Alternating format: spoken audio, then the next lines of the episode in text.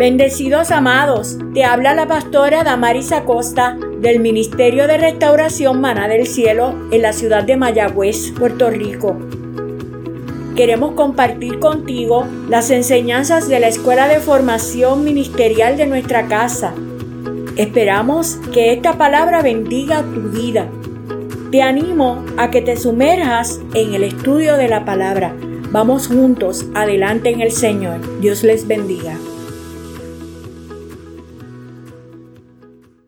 De nuestra hermana Adelaida enviar una palabra poderosa, una palabra de bendición, una palabra que verdaderamente, de alguna manera, cada uno se tuvo que haber identificado con muchas cosas que habló nuestra hermana Adelaida y, y con la inquietud, estoy segura que en ustedes, en cada uno de, de ustedes despertó una inquietud de que hay cosas que verdaderamente tenemos que poner sobre la mesa y tenemos que evaluar para ver realmente cómo las estamos haciendo y si son conforme a lo que el Señor ha establecido. Y a través de esa enseñanza, el Señor nos recalcó una y otra vez la importancia de lo que es la oración.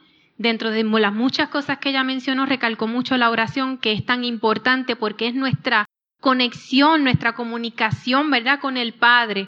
Pero si nosotros analizamos esa enseñanza que trajo nuestra hermana Adelaida, de momento podríamos pensar que puede ser un poquito, como que es un reto grande. Si nosotros nos evaluamos como cristianos de acuerdo a, cómo tenemos que seguir la forma en que el Señor demanda de cada uno de nosotros, sabemos que el caminar en Cristo es un camino que es fuerte, es difícil y que verdaderamente uno tiene que estar perseverando, uno se tiene que mantener firme, uno se tiene que esforzar y que uno tiene que comenzar a soltar y tener totalmente dependencia del Señor, porque con nuestras fuerzas hay muchas cosas que nosotros no vamos a poder alcanzar.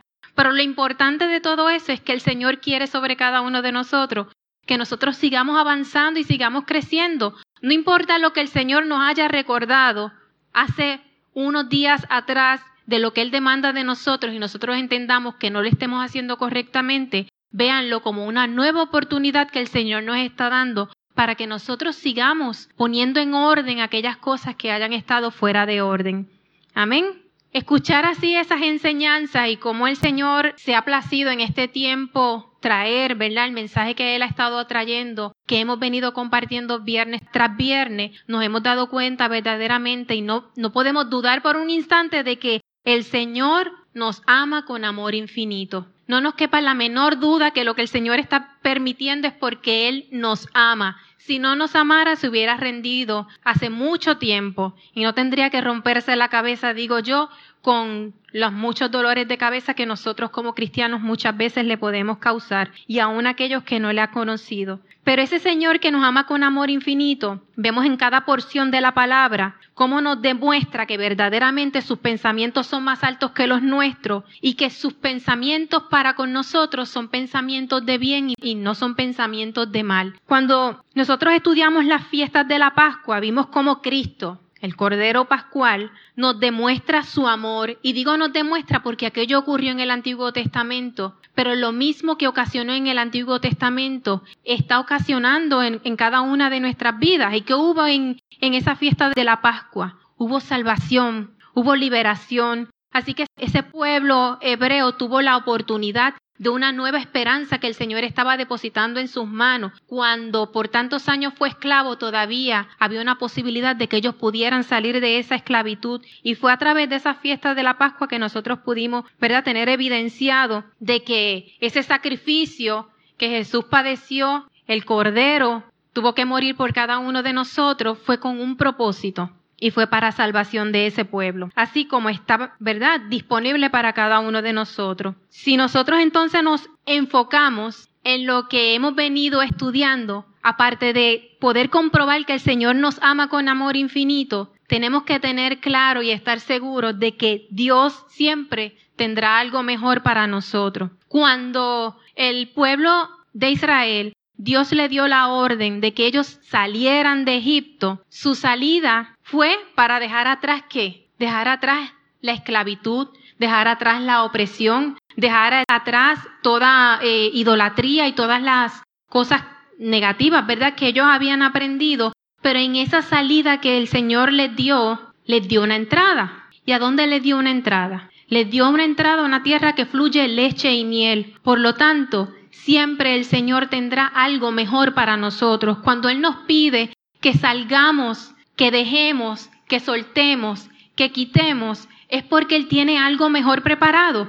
El problema que nosotros tenemos es que muchas veces nosotros nos resistimos porque tememos a lo desconocido. Pero se nos olvida que cuando el Señor nos manda hacer algo que ante nuestra mentalidad y nuestra vista sabemos que, que es desconocido porque no sabemos lo que nos espera para adelante, tenemos que recordar de que ya eso Dios lo ha visto, de que ya en la eternidad está cumplido. Simplemente Dios nos está impulsando, ¿verdad? Que nosotros salgamos de ciertas cosas porque lo que Él tiene preparado para cada uno de nosotros es algo mejor. Esa tierra hacia donde el Señor les condujo, que dice la palabra que es una tierra que fluye leche y miel, no los sacó de, como dice un refrán por ahí, de Guatemala para meterlos en Guatapeor, sino que los sacó para una tierra de bendición, una tierra de prosperidad, una tierra donde era manifiesta la verdad del Señor, una iglesia donde la esclavitud entonces había quedado fuera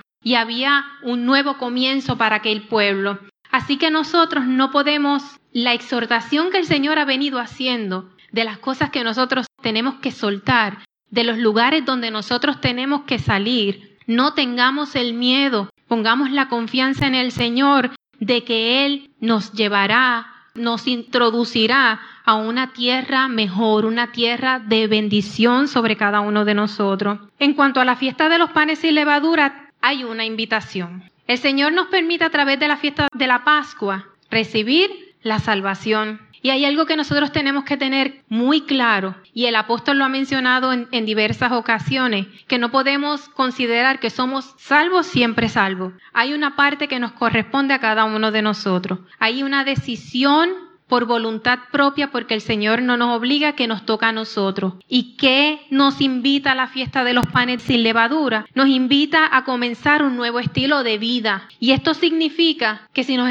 exhorta a comenzar un nuevo estilo de vida, nos está hablando de que Él necesita que haya un cambio de mentalidad, que haya un cambio de corazón, que haya un cambio de actitud. Eso quiere decir que cuando el Señor nos exhorta a ese nuevo estilo de vida, nos está diciendo, tienes que soltar tu Egipto, tienes que soltar aquello que habías experimentado en tu Egipto porque lo que yo tengo preparado es mejor. Pero les tengo que también decir, ¿verdad? Que si nosotros nos salimos aceptamos, ¿verdad? Confiamos en el Señor y permitimos salir de nuestro Egipto, nosotros tenemos que estar conscientes de que nos tenemos que desprender, nuestro deber es desprendernos de nuestro Egipto. Y para que haya ese nuevo comienzo, ese nuevo estilo de vida en cada uno de nosotros, quiere decir que no podemos pensar como pensábamos antes. El corazón a lo que se había amarrado, lo que se había como que familiarizado y no le agradaba al Señor, tiene que ser quitado, tiene que ser eliminado. Y cualquier actitud que no fuera agradable al Señor, pues tenía que ser, ¿verdad?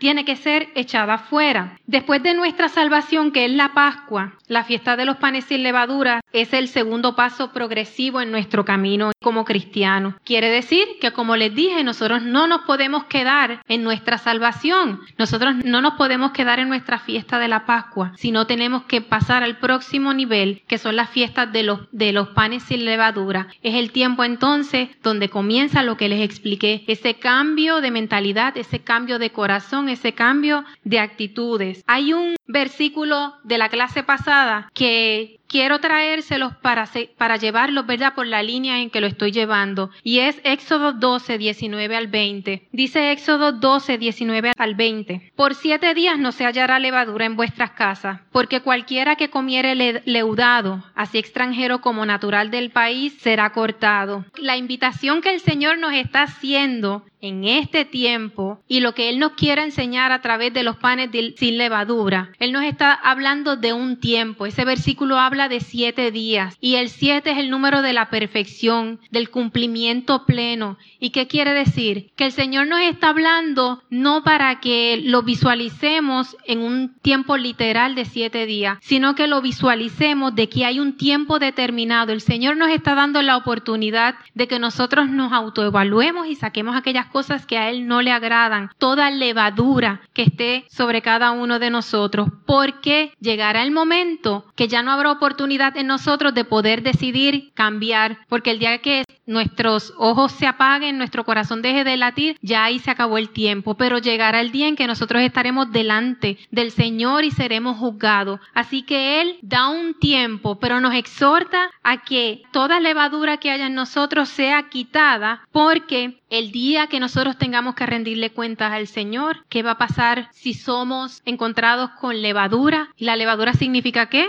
Pecado. ¿Y qué va a suceder, dice la porción de la palabra, si somos encontrados con levadura? Seremos cortados, seremos echados fuera. Hay una porción de la palabra que dice que allí será el lloro y el crujir de dientes. Ese será el momento donde no hay marcha atrás. Y el Señor, por ese amor infinito que siente sobre cada uno de nosotros, nos sigue recordando de que es necesario que nosotros nos autoevaluemos y consideremos quitar toda levadura que afecte, definitivamente si es levadura no, nos va a estar afectando, pero que sea removida de, de, nosotros porque es cuando llegue ese día ya no habrá marcha atrás y entonces suena fuerte, pero esa será la recompensa, ¿verdad? Para aquel que, que no tome las cosas en serio, dice la palabra que será cortado. La fiesta de los panes y levadura es una fiesta de conmemoración para no olvidar cómo Dios sacó a Israel de Egipto. El hecho de que el Señor interviniera con su pueblo para sacarlo de Egipto, el hecho de que el Señor interviniera con cada uno de nosotros para sacarnos de nuestro Egipto, el Señor nos está recordando, yo no quiero que tú olvides del Egipto que yo te saqué. ¿Por qué? Porque no les ha pasado que a veces ustedes miran atrás y pueden decir, verdaderamente yo he crecido o verdaderamente he visto cómo el Señor ha intervenido en mi vida y cómo he ido progresando, cómo he ido mejorando. Ahora, si cuando miras tu Egipto te afecta, te inquieta, te causa alguna incomodidad o alguna sensación en ti que no es buena, pues tienes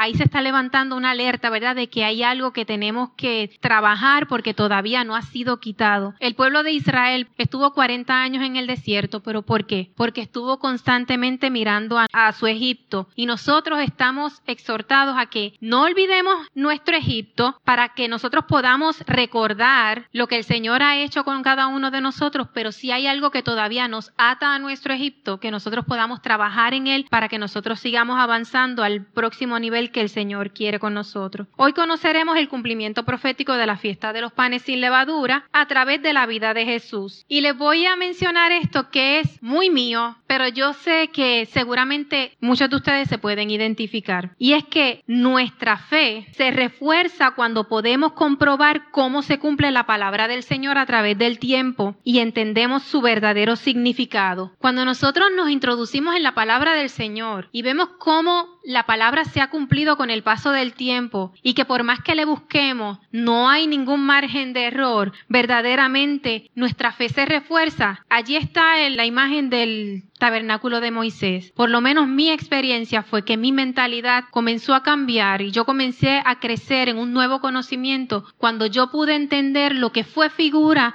y sombra del Antiguo Testamento y ver cómo fue cumplido en la persona de Jesús y cómo se hace manifiesto en nuestras vidas. Verdaderamente la mentalidad de lo que yo había aprendido antes había cambiado. Yo no sé ustedes, pero verdaderamente nuestra fe fortalecida cuando nosotros vemos cómo el Señor va cumpliendo esa palabra a la perfección, porque díganme si es cierto o no, que eso nos da como que nuevas fuerzas y una esperanza de que, Señor, si tú lo cumpliste y si tú lo has venido cumpliendo y la palabra no ha fallado por un instante lo que tú has hablado en tu palabra y como dice, que no fallará, o sea, no, se dejará de cumplir ni una tilde ni una jota, todo lo que ahí está establecido. Qué maravilloso es cuando conocemos la palabra del Señor y vemos que son acontecimientos del pasado, de hace tantos años atrás, vemos el cumplimiento por ejemplo, lo que ocurrió en el Viejo Testamento versus lo que comenzó a ocurrir a través de la vida de Jesús en el Nuevo Testamento, que hace, ¿verdad? Refuerza lo que ocurrió en el Antiguo Testamento y saber que hay una promesa porque recuerdan que estamos viviendo el tiempo del verano, ¿verdad? Estamos en la estación de verano y hay una segunda venida, estamos esperando el tiempo, la estación del otoño. Eso quiere decir que estamos a la expectativa de la segunda venida de Cristo. Y si nosotros no nos no confiamos en la palabra del Señor, en lo que él ha establecido, cómo se ha ido cumpliendo a medida que el tiempo va pasando, quiere decir que no podemos confiar entonces y creer en las promesas, independientemente las cosas fuertes que sabemos que vendrán en esa, antes de esa segunda venida, todo ese proceso que haya que, que pasar el pueblo, hay una, tiene que haber en nosotros, ¿verdad? Esa, esa confianza y esa certeza de que si la palabra del Señor se ha cumplido hasta hoy, ha de cumplirse. Si el Señor ha hablado de que Él necesita que sobre cada uno de nosotros sea quitada toda levadura, porque si no el día del cumplimiento, como dice el, decía el versículo que leímos, los siete días, cuando se cumplan, si no hemos puesto, ¿verdad?, a que el Señor haya trabajado con cada uno de nosotros, si la palabra está diciendo que seremos cortados, echados fuera, es porque seremos echados fuera. Pero asimismo, si el Señor ha hablado de que el, el que persevere hasta el fin, ese alcanzará la vida eterna, es porque entonces también tenemos que confiar que hay una vida eterna para cada uno de nosotros. Proféticamente con respecto a Jesús, por medio de, de quien fuimos salvos, esta fiesta de los panes sin levadura significa sometimiento y obediencia, quien para consumar nuestra salvación vivió en forma perfecta hasta la muerte. Y díganme si conociendo la experiencia de Jesús en esta tierra, conforme nos los comparten los, los evangelios, sabemos que fue una persona que se mantuvo fiel y firme hasta el fin, que verdaderamente se sometió y que verdaderamente obedeció y que por más que los fariseos, por más que se levantaron en contra de él a buscarle faltas, a tratar de, confundirle, a tratar de en algo, en algo pudieran caer porque ellos no creían que eran el, el Mesías, él permaneció ahí fiel y firme, sometido y obedeciendo de una forma perfecta. Y la pregunta que nos hacemos es, ¿cuánto estamos dispuestos a ceder, a entregar, a cambiar, porque el hecho de que Jesús se haya sometido y haya obedecido es porque Él nos está haciendo la invitación a nosotros para que nosotros podamos experimentar las cosas maravillosas que Él tiene sobre cada uno de nosotros. Pero como hay una, un libre albedrío, está de parte nuestra decidir si nosotros cedemos, entregamos y cambiamos, porque no servirá de mucho estar dispuesto a venir a la iglesia, estar en algún ministerio, estar en las distintas actividades que la iglesia nos involucra, si nosotros nosotros no estamos dispuestos a someternos y a obedecer, porque saben que el cambio comienza en nuestro interior. No es en lo que hagamos dentro de la iglesia o en las veces que haya una exposición de parte nuestra y nuestros apóstoles, nuestros pastores puedan vernos, mira, vino, eh, ahí está siempre, qué sé yo. Hay una necesidad en nuestro interior que debe ser manifiesta. Ese sometimiento y esa obediencia tiene que comenzar dentro de nosotros, porque les aseguro que cuando comienza dentro de nosotros el cambio, ese sometimiento y esa obediencia, cuando ejecutamos las cosas que nos corresponden, sea en el lugar que nos pongan, lo vamos a hacer con excelencia. Hay una porción que Jesús le dijo a, a Pedro en un momento dado, le pidió que orara, es que el espíritu está dispuesto, pero la carne es débil. Nuestro espíritu va a anhelar siempre y nos va a recordar que debemos someternos y que debemos obedecer al Señor, pero la carne siempre va a buscar cómo acomodarnos, cómo desviar nuestra atención, cómo quitar la mirada del plan y el propósito que Dios tiene sobre cada uno de nosotros. Cristo cumplió su propósito. Cristo sí se sometió y sí obedeció. Así lo establece la palabra. Así lo hemos visto a través de los evangelios. Lucas 22, 7 al 8. Veremos cómo el Señor comprueba a través de la palabra que Él verdaderamente se sometió y obedeció. Y por lo tanto está en todo su derecho de poder exigir sobre cada uno de nosotros ese cambio. Lucas 22, 7 y 8 dice, llegó el día de los panes sin levadura, en el cual era necesario sacrificar el cordero de la Pascua. Y Jesús envió a Pedro y a Juan diciendo, y preparadnos la Pascua para que la comamos. Y este fue el momento en el que eh, Jesús estaba dando las instrucciones para que prepararan la Santa Cena. Y cuando vamos a los versículos de Lucas 22, les voy a leer el 14, 15, 19 y 20. Dice, cuando era la hora, en la hora de la cena, se sentó a la mesa y con él los apóstoles y les dijo, cuánto he deseado comer con vosotros esta Pascua antes que padezca, antes que fuera llevado a la cruz del Calvario, antes que comenzara su sufrimiento, ¿verdad? Su dolor. Y tomó el pan y dio gracias y lo partió y les dio diciendo, esto es mi cuerpo que por vosotros es dado. Haced esto en memoria de, de mí. De igual manera, después que hubo cenado, tomó la copa diciendo, esta es la copa del nuevo pacto en mi sangre que por vosotros es derramada. He aquí en estos versículos que les compartí, que Jesús estaba dando el anticipo de la obra redentora que haría en la cruz del Calvario. He aquí donde Jesús está haciendo manifiesto esa obra, la paga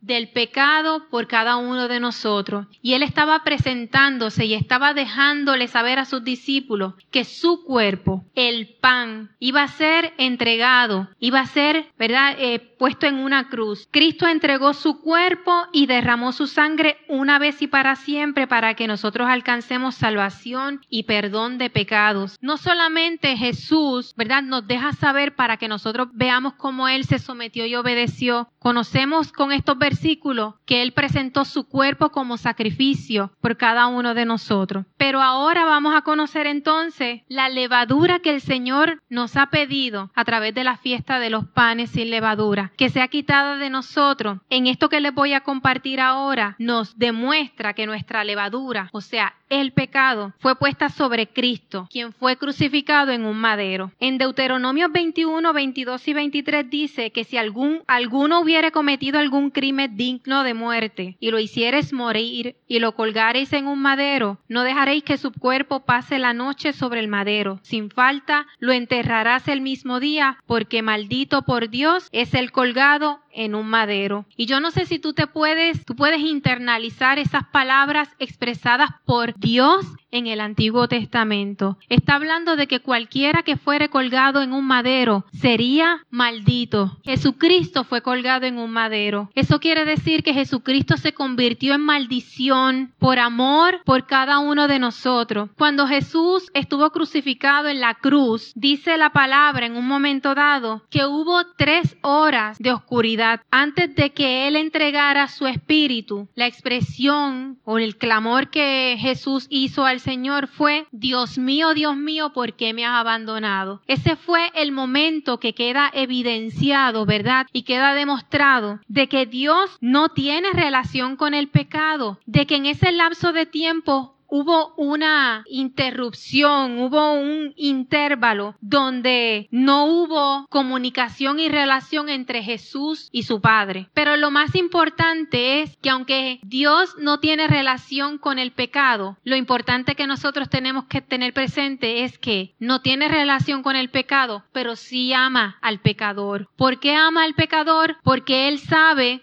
que su deseo es que el pecador se convierta, que el pecador cambie, que le da las herramientas y le da la oportunidad de que su vida sea distinta, de que pueda tomar entonces mejores decisiones. Así que Jesucristo presentó su cuerpo en sacrificio por el pecado, por cada uno de nosotros, pero no solamente, ¿verdad? Presentó su cuerpo, sino que llevó sobre él nuestro pecado. Dice Corintios 5:21 que el que no conoció pecado por nosotros lo hizo pecado, para que nosotros fuéramos hechos justicia, o sea, para que nosotros fuéramos encontrados inocentes delante del Señor. El que no conoció pecado se hizo pecado. El que nos amó, él estableció, Jesús dijo en un momento dado, cuando estaba eh, en la tierra, de que él nos amó y que nos amó hasta el fin. Y asimismo él lo cumplió. Y su amor sigue vigente sobre cada uno de nosotros. En una de las porciones del Antiguo Testamento, cuando habla habla de comer los panes sin levadura, también lo presenta como el pan de aflicción. El pan de aflicción del que se está hablando en el Antiguo Testamento, en la vida de Jesús, en la experiencia de Jesús, en ese proceso de ser crucificado, antes de ser crucificado, fue ese proceso amargo y doloroso que Jesús experimentó camino al Calvario. Ciertamente, dice Isaías 53, 4 al 6, ciertamente llevó él nuestras enfermedades y sufrió nuestros dolores, y nosotros le tuvimos por azotado, por herido de Dios y abatido, mas él herido fue por nuestras rebeliones, molido por nuestros pecados. El castigo de nuestra paz fue sobre él, y por su llaga fuimos nosotros curados todos nosotros nos descarriamos como ovejas, cada cual se apartó por su camino, mas Jehová cargó en él el pecado de todos nosotros. Yo no sé si ustedes tuvieron la oportunidad de ver La Pasión de Cristo, pero eso fue una película que aunque fue una película, pero te hace poder crear una imagen de algo bien similar a lo que Jesucristo padeció en ese camino hacia ser crucificado. Y si se dan cuenta, en ningún momento la cruz de Jesús fue quitada de sus hombros. En el Antiguo Testamento, el pueblo de Israel fue ordenado a salir de inmediato, de prisa, y ellos llevaron las masas que habían preparado sobre sus hombros. En Jesucristo, Él fue el pecado que estaba cargando de cada uno de nosotros, no podía ser compartido. Él cargó su pecado. Simplemente, si recuerdan, y lo dice la palabra, de que pusieron a un hombre que le ayudara a cargar la cruz. Pero en ese proceso, y viendo, ¿verdad? Recordando esa película, estremece el ser de cualquiera y como que nos hace verdaderamente recapacitar y, y considerarnos inmerecedores del favor que el Señor tiene con nosotros, del sufrimiento y el dolor que había padecido en esa cruz. Pero porque nos ama, perseveró hasta el fin, porque nos ama, se mantuvo fiel y firme hasta el fin. Así que no podemos desaprovechar la oportunidad que el Señor ha hecho sobre cada uno de nosotros. No podemos permitir que el enemigo nos arrebate lo que el Señor ya ha dicho y que tiene preparado sobre cada uno de nosotros. Hay una herencia que nos pertenece y Jesucristo ya pagó el precio por ella. No solamente Cristo llevó nuestros pecados sobre sus hombros, la levadura que había sido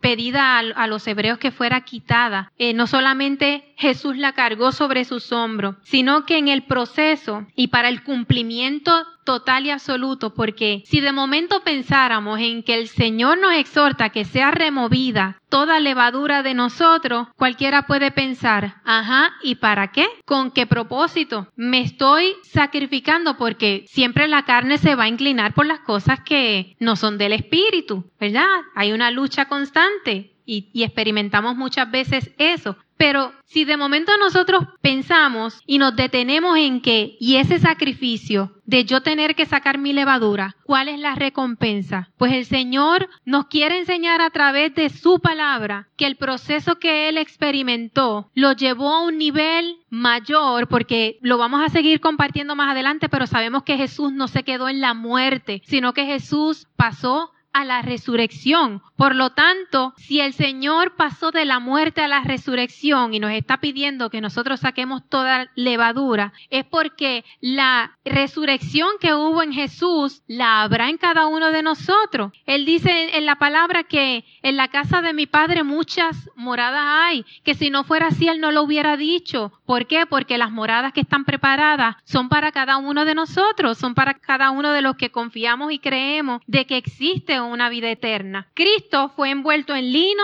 enterrado apresuradamente y escondido en la tierra. Y de ahí vamos a tocar varios puntos. Juan 19, versículos 31. Entonces los judíos, por cuanto era la preparación de la Pascua, a fin de que los cuerpos no quedasen en la cruz en el día de reposo, pues aquel día de reposo era de gran solemnidad, rogaron a Pilato que se les quebrasen las piernas y fuesen quitados de allí. De ahí saltamos al versículo 31 que dice, después de todo esto, José de Arimatea, que era discípulo de Jesús, pero secretamente por medio de los judíos, rogó a Pilato que le permitiese llevarse el cuerpo de Jesús, y Pilato se lo concedió. Entonces vino y se llevó el cuerpo de Jesús. También Nicodemo, el que antes había visitado a Jesús de noche, vino trayendo un compuesto de mirra y de aloes con cien libras. Tomaron pues el cuerpo de Jesús y lo envolvieron en lienzos, con especias aromáticas, según es costumbre sepultar entre los judíos, y en el lugar donde había sido crucificado había un huerto, y en el huerto un sepulcro nuevo en el cual aún no había sido puesto ninguno. Allí pues, por causa de la preparación de la Pascua de los judíos y porque aquel sepulcro estaba cerca, pusieron a Jesús. En estos versículos que le acabo de compartir, había una verdad de la, de la resurrección de Jesús que debía ser demostrada, pero con la sepultura. Uno de esos puntos, uno de esos puntos es que fue envuelto en sábana, en la porción que leímos dice lienzos, pero en otros versículos de los evangelios dice que fue envuelto en sábanas o lienzos de lino con especias aromáticas. Recordemos, ¿verdad? Y para alinearlo con el Antiguo Testamento, el Señor había ordenado a su pueblo a que sacaran las masas envueltas en sábanas. En el caso de Jesús, la verdad de la resurrección que debía ser demostrada a través de su sepultura era que su cuerpo tenía que ser preservado. Recuerden que vamos camino a esa resurrección. De la única manera que Jesús podía comprobar y darle validez y veracidad a su resurrección era que su cuerpo tenía que ser preservado. Dice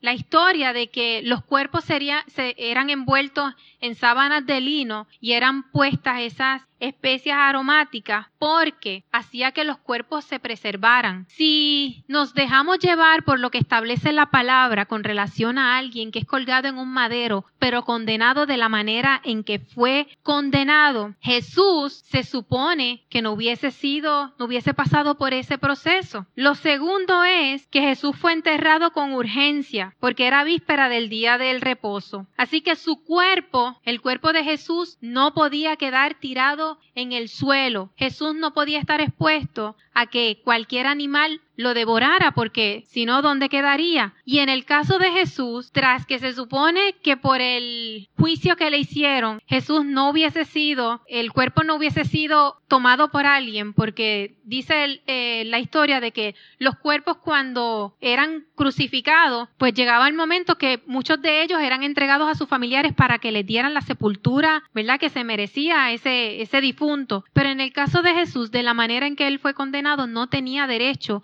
a ser entregado por nadie, pero sin embargo, dos hombres que ni siquiera fueron los discípulos porque estaban desaparecidos, eh, José de Arimetea y Nicodemo, fueron dos hombres que en lo secreto Dios se encargó porque el cumplimiento tenía que hacerse valer. Utilizó a estos dos hombres que estaban siendo parte del Sanedrín para que pusieran en orden lo que el plan y el propósito que Dios tenía. Y eso nos demuestra de que nosotros, miren, por más complicadas que se vuelvan las cosas y por más difíciles que se vean las situaciones, tenemos que confiar que de alguna manera el Señor mueve a alguien en medio de eso que parece que es incorrecto y que no se están haciendo las cosas bien el Señor levanta siempre a alguien con voz cantante y, se someten y dicen, yo le creo al Señor. Ellos en lo secreto, independientemente de lo que había sido puesto en sus corazones, en, las enseñanzas y en las directrices que habían demandado de cada uno de ellos, cuando ellos conocieron a Jesús de verdad, ellos no les importó lo que habían aprendido y hacia cuántas leyes tenían que estar obedeciendo y simplemente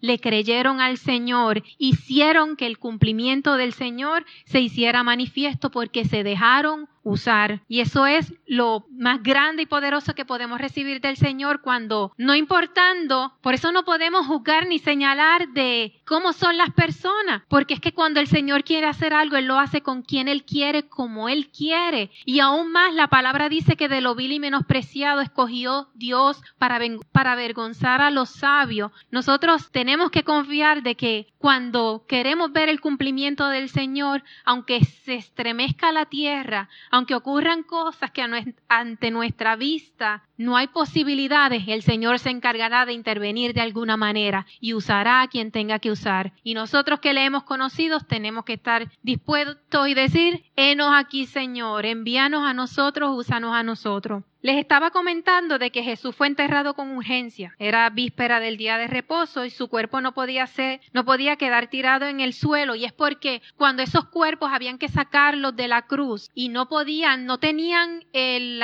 el derecho a ser entregados esos cuerpos a algún familiar, eran tirados los cuerpos el Gólgota significa lugar de, de carabela, porque ese lugar era donde estaban todos los cuerpos que no podían ser entregados a nadie y simplemente los dejaban ahí para que se descompusieran, para que los animales los fueran devorando. Y el Señor, Dios, en el plan perfecto que tenía a través de Jesús para hacer cumplir la obra redentora que tenía sobre cada uno de nosotros, Él permitió que Jesús no quedara tirado al suelo y aún más. Dice la palabra que nuestros cuerpos dicen que del polvo hemos sido formados y al polvo volveremos. Pero para que se hiciera manifiesta y verás la resurrección de Cristo, Él no podía ser ¿verdad? Él no podía volver a la tierra independientemente. Sabemos que él fue mitad hombre y mitad Dios, por lo tanto había una parte de él que podía quedar en tierra, pero el Señor no permitió porque tenía, él tenía otro propósito con esa parte de hombre que tenía Jesús que la vamos a compartir más adelante. Su cuerpo fue puesto en un sepulcro, en una cueva, dicen otras porciones de la palabra, que nadie había utilizado. Por lo tanto, para demostrar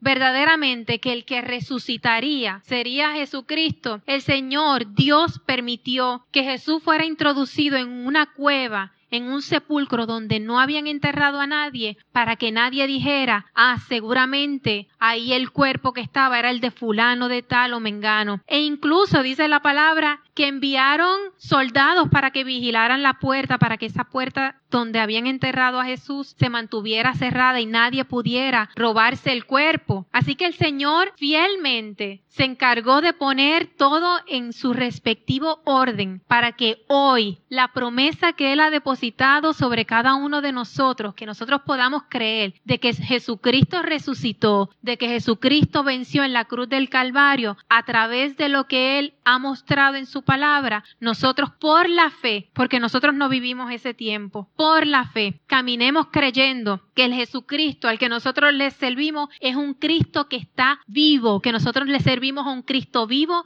y no a un Cristo muerto, un Cristo que ha resucitado y que ha vencido la muerte. Jesús, antes de ser crucificado, habló sobre su muerte y resurrección. En Marcos 8:31 dice que Jesús comenzó a enseñar que le era necesario que el Hijo del Hombre, o sea, Jesús, tuviera que padecer mucho y ser desechado, ser muerto y resucitar después de tres días. Y es ahí entonces donde vamos a entrar ahora. Ya nos dimos cuenta cómo el Señor, cómo Dios se encargó de poner en orden, ¿verdad? Que ese cuerpo que por un tiempo determinado estuvo muerto, no sufriera daño, no sufriera descomposición. E incluso en el versículo que habíamos leído sobre Juan, dice que Pilato, que habían ordenado que le fueran eh, quebradas las piernas de, de los tres, o sea, de Jesús, de los otros dos que estaban crucificados con él.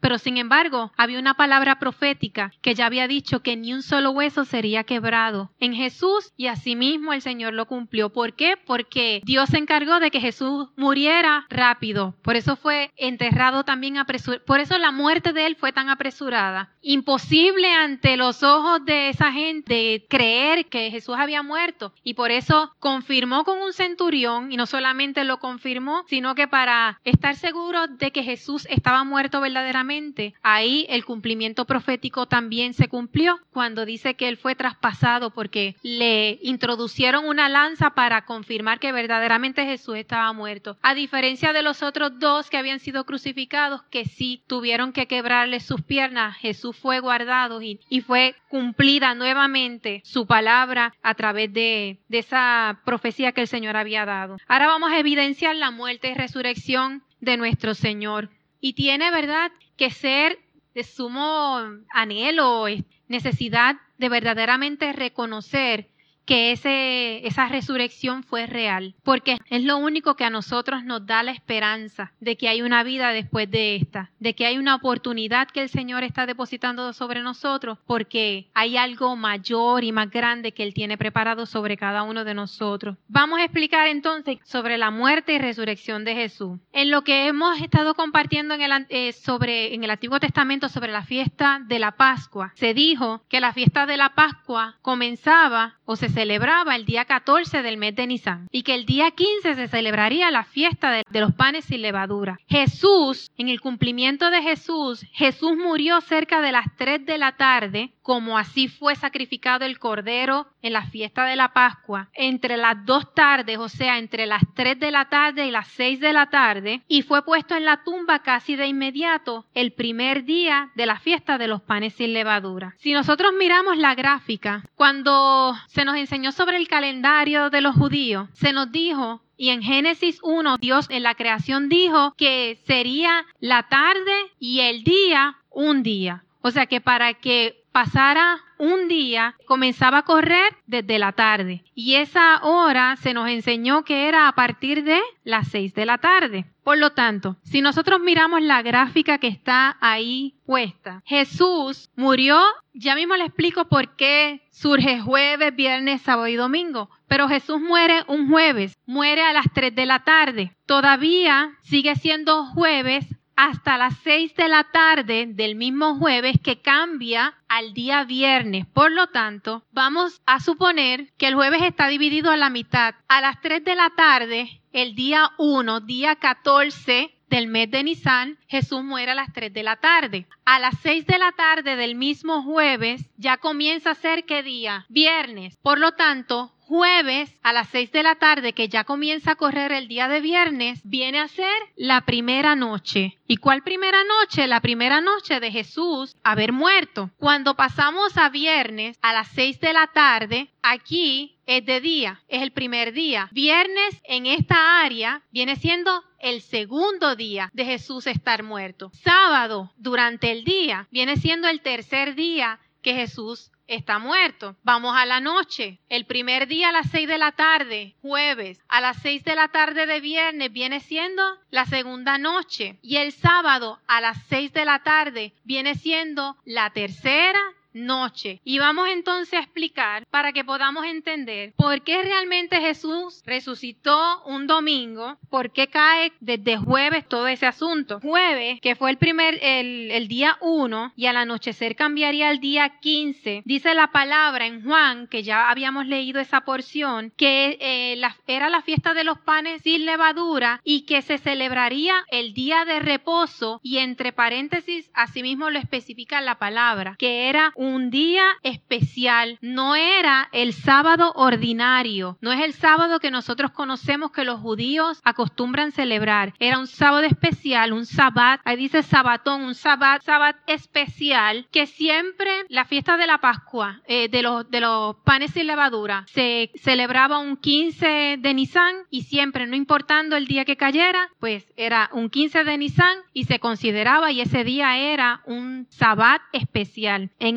caso, el día 15 de Nisan, que cayó, ¿verdad? Ese, ese sábado especial, comprobamos a través de una porción de la palabra que dice, Mateo 28, 1 dice que pasado el día de reposo, o sea, el sábado ordinario, el sábado que ustedes están viendo ahí como sábado, al amanecer del primer día de la semana, y el primer día de la semana es cuando? Domingo. Ya se nos había enseñado, ¿verdad? Que es domingo. Vinieron María Magdalena y la otra Magdalena, la otra María para ver el, sepulcro. Y resulta que en el versículo 6 dice que un ángel les dijo que ya Jesús no estaba, que había resucitado. Por lo tanto, con las palabras de Juan, en Juan 19:31, ese día de reposo de gran solemnidad, el que era el día de la Pascua, cayó un viernes. Las dos Marías habían preparado, dice la palabra, unas especias aromáticas para llevarla a Jesús, pero por ser día de reposo ellas tuvieron que esperar hasta este hasta esta porción del versículo que les compartí, que es el de Mateo 28:1 que vuelvo y le repito, dice pasado el día de reposo, o sea, el día sábado, al amanecer del primer día de la semana, que sería domingo, fueron María, las dos Marías, para ver el sepulcro, y en el versículo 6 dice que un ángel les dijo que ya Jesús eh, no estaba allí, que había resucitado. Y la pregunta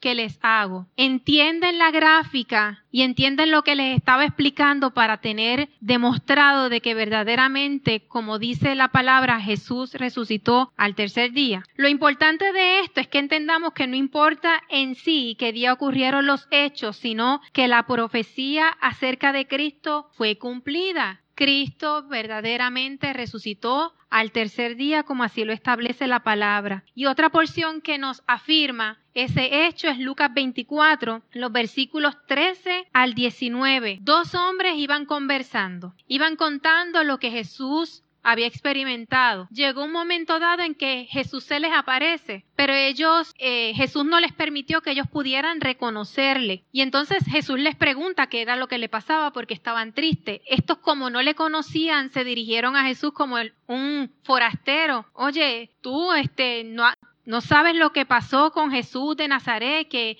que es un profeta Dice la palabra, varón profeta, poderoso en obra y en palabra delante de Dios y todo el pueblo. ¿Cómo lo entregaron los principales sacerdotes y nuestros gobernantes a sentencia de muerte y le crucificaron? Y ellos expresaron las siguientes palabras a Jesús. Nosotros esperábamos, ya ellos habían perdido las esperanzas, nosotros esperábamos que Él era el que había de redimir a Israel. O sea, eh, ellos esperaban que ese Jesús que había sido crucificado era el Mesías enviado. Pero como ¿verdad? Ellos le, le expresan. Ah, y ahora, además de todo esto, hoy es ya el tercer día que esto ha acontecido, o sea, se supone que en tres días el Mesías resucitaría y hasta este momento, siendo hoy el, el tercer día, no ha resucitado. Pero la porción ya nos está diciendo que quien se le presentó a ellos, Jesús. Por lo tanto, en esta porción de la palabra, también demostraba que Jesús había resucitado. Cristo ya ha resucitado. Hay una promesa de resurrección para nuestras vidas. La muerte no es el fin, no tiene la última palabra y Jesús lo demostró al vencerla. Es nuestra fe la que nos llevará al cumplimiento de esa promesa. Escúchenlo bien. Es, la es, es nuestra fe la que nos llevará al cumplimiento de esa promesa, siempre y cuando hagamos valer el sacrificio de Cristo en la cruz del Calvario. Tenemos que entender que no solo hemos pasado de muerte a vida, sino que se nos ha dado el acceso para alcanzar la vida eterna. Y por lo tanto, si Cristo, a través de su palabra, como les dije anteriormente, es cuando nosotros podemos aprender de la palabra y comprobarla, que nuestra fe se incrementa y entonces podemos como que fortalecernos nuevamente porque decimos, el Señor ha de cumplir lo que ha prometido. El Señor ha sido muy claro en la palabra. El Señor ahí ha dado instrucciones y ha dicho cómo serán las cosas y por lo tanto nosotros tenemos que reforzar esa fe, mantenernos con esa fe ferviente y buscar la manera de que no perdamos la fe y la esperanza, que sigamos cada día creciendo en esa fe para que podamos ver las promesas del Señor. Cristo, después de haber, ¿verdad? Que comprobamos a través de lo que hablamos del proceso por el que Jesús pasó, que Jesús entonces resucitó. Pero Hubo tres días, en esos tres días que él estuvo enterrado, estuvo sepultado, fue enviado al, infierno. Así que Jesús fue hecho pecado por nosotros, no como un sustituto para identificarse con los pecados, sino como una ofrenda. Él dijo que su vida nadie se la quitaba, que él de sí mismo la daría. Ante la vista humana y natural, cualquiera diría es que a Jesús le quitaron la vida, porque Jesús fue el que recibió los azotes, a Jesús lo, fueron los hombres los que lo llevaron a una cruz, pero cuando nosotros conocemos el verdadero propósito del Señor y el cumplimiento de su palabra, nosotros podemos entender y verdaderamente atesorar sin poner, no le damos la más mínima credibilidad ni la más mínima importancia de que fue un hombre el que crucificó a Jesús. Dios dijo que él sería crucificado, pero que sería crucificado no porque nadie le quitaría la vida, sino que él de, él mismo la daría. ¿Y por qué nosotros lo aceptamos y lo entendemos así? Porque sabemos y reconocemos verdaderamente cuánto el Señor nos ama. Cuando nosotros podemos experimentar que verdaderamente el Señor nos ama, nosotros podemos decir, eso es cierto, yo lo creo y así, ¿verdad? Permanecemos en esa verdad. Él llevó sobre su cuerpo la ira de Dios contra el pecado. Aquel que no conoció pecado se hizo pecado. Cristo pagó la deuda completa por nuestros pecados, a fin de apaciguar la ira de Dios y desviarla hacia otro lugar lejos de nosotros. En esta fiesta de los panes sin levaduras, el Señor tenía que descender y ser lanzado al fuego. Durante tres días Jesús tuvo que quedarse en la tumba y allí cumplir la señal que había dado de que Él era el Mesías. Mateos 12:40 dice, porque como estuvo Jonás en el vientre del gran pez tres días y tres noches, así estará el Hijo del Hombre en el corazón de la tierra. Tres días y tres noches. El Señor estuvo en las partes más profundas de la,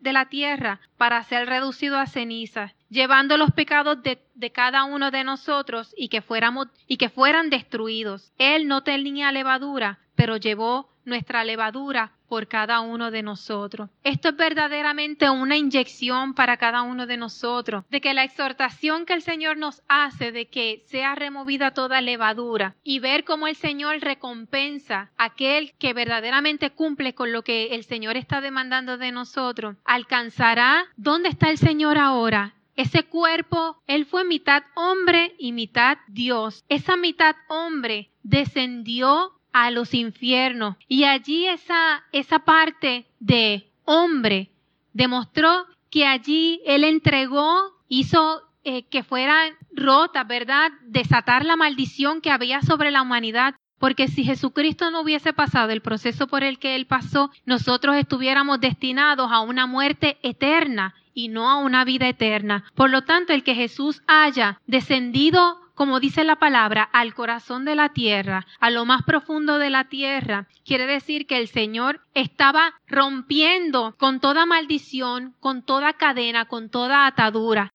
Y les quiero decir algo importante que nosotros como cristianos muchas veces nos pasa. Y ustedes tienen que estar alerta porque puede que en algún momento hayan experimentado que el Señor ha hecho una obra sobre cada uno de ustedes, ha quitado cosas que al Señor no le agradan pero sin embargo a alguien le place, se toma el tiempo de comenzarte a señalar por lo que tú fuiste, por lo que tú hiciste, por lo que tú eras. Pero yo te quiero decir en esta noche que a través del sacrificio de Jesús, ustedes y yo estamos justificados por medio de la fe y nadie tiene el derecho de levantar un dedo acusador sobre la obra que el Señor ha hecho sobre cada uno de nosotros. Por eso ustedes con toda la autoridad del cielo pueden decir que el Señor te sanó, el Señor te limpió, el Señor intervino en tu vida y ya nadie tiene el derecho sobre ti de poderte juzgar y de mucho menos condenar por lo que tú fuiste. Porque muchas veces se enfocan en lo que fuimos y no lo que somos ahora. Muchas veces se enfocan en los errores que podemos cometer en algún momento, pero no la obra grande que ya el Señor ha hecho sobre cada uno de nosotros.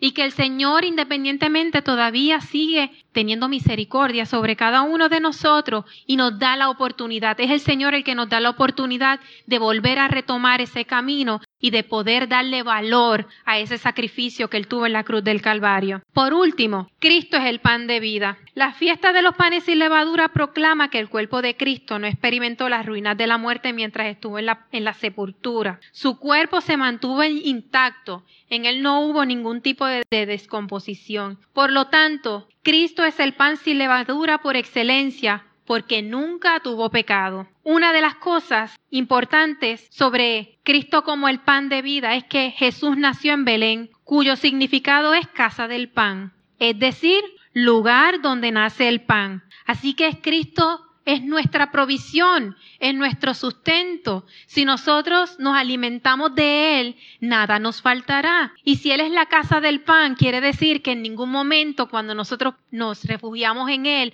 habrá escasez. Podrá haber escasez en la tierra de en muchos aspectos y de muchas maneras, pero cuando nuestra confianza y nuestra fe se deposita en el Señor y aceptamos comer de ese pan que ha descendido del cielo, como dice la siguiente porción, que Cristo es el pan porque Él ha descendido del cielo y que si alguno comiere de Él, ¿qué le sucedería? Que viviría para siempre y que no solamente viviría para siempre, sino que el que comiera de su pan nunca tendrá hambre. El que en Él cree no tendrá sed jamás. Nuestro depósito no es en el hombre. Nuestro depósito tiene que ser en el Señor Jesucristo que dio su vida por cada uno de nosotros. Así que Jesucristo es quien nos nutre y nos da fuerza para sobrellevar las cargas de este mundo. El pan que Él nos da nos fortalece espiritualmente y nos ayudará a seguir adelante. Así que ya no hay tiempo de esperar. La decisión tiene que ser tomada inmediatamente. Tenemos que cambiar nuestro enfoque y nuestra mentalidad, porque a veces depositamos nuestras fuerzas y el deseo de que las cosas cambien en, las cosas que nos rodean, miren, a este nivel, y se nos olvida levantar nuestra mirada al cielo. Nuestra mirada al cielo es la que no nos va a desenfocar, a mantenernos en el ojo puesto en aquel que verdaderamente fue perfecto, sin mancha, sin pecado, sin que pudieran, aunque se levantaron de dos acusadores, no hubo ni una falta que pudieran encontrar en él. Así que atrévete a creer que ya Cristo pagó el precio por ti y depender del único alimento que saciará tu vida, que es el pan que ha descendido del cielo. Demos gracias al Señor por su palabra. Amén.